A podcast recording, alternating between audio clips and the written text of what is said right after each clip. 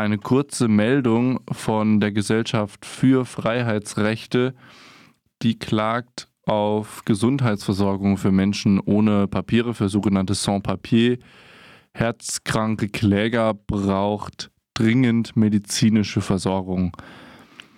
Ähm, es geht um Berlin. Gemeinsam mit einem Kläger aus dem Kosovo klagen die Gesellschaft für Freiheitsrechte, kurz die GFF, und die Organisation Ärzte der Welt heute gegen die Stadt Frankfurt auf Zugang zu Gesundheitsversorgung für Menschen ohne Papier.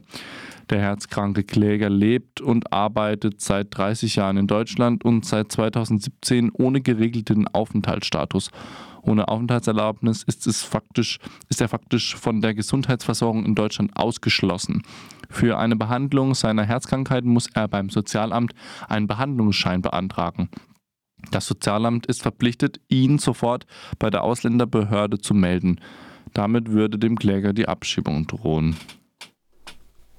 Das Recht auf eine medizinische Grundversorgung ist Ausdruck der Menschenwürde und steht allen Menschen zu, unabhängig vom Aufenthaltsstatus. Es ist ein Armutszeugnis für Deutschland, dass Schwerkranke, Schwangere und Kinder hier faktisch nicht zum Arzt gehen können, wenn sie keinen Aufenthaltstitel haben. Das sagt Sarah Lincoln, Juristin und Verfahrenskoordinatorin der GFF. Schätzungen zufolge leben Hunderttausende Menschen ohne geregelten Aufenthaltsstatus in Deutschland. Auf dem Papier haben sie zwar genau wie Asylsuchenden einen Anspruch auf eine Kostenübernahme für die Behandlung akuter Erkrankungen. Das Aufenthaltsgesetz Paragraph 87 verpflichtet aber das Sozialamt, Menschen ohne Papiere an die Ausländerbehörde zu melden. Aus Angst um ihre Existenz meiden die Betroffenen daher den Gang zum Arzt, auch bei lebensbedrohlichen Erkrankungen.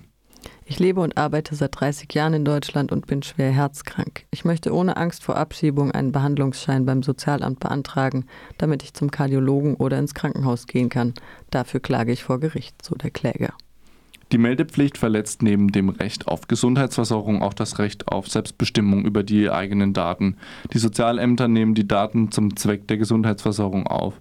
Die Ausländerbehörde soll damit aber unerlaubte Aufenthalte aufdecken und Abschiebungen ermöglichen. Diese Zwecke widersprechen sich. Darüber hinaus wird das Ziel der Übermittlungspflicht, irreguläre Aufenthalte aufzudecken, nicht erreicht, weil die Betroffenen abgeschreckt werden und sich erst gar nicht ans Sozialamt melden.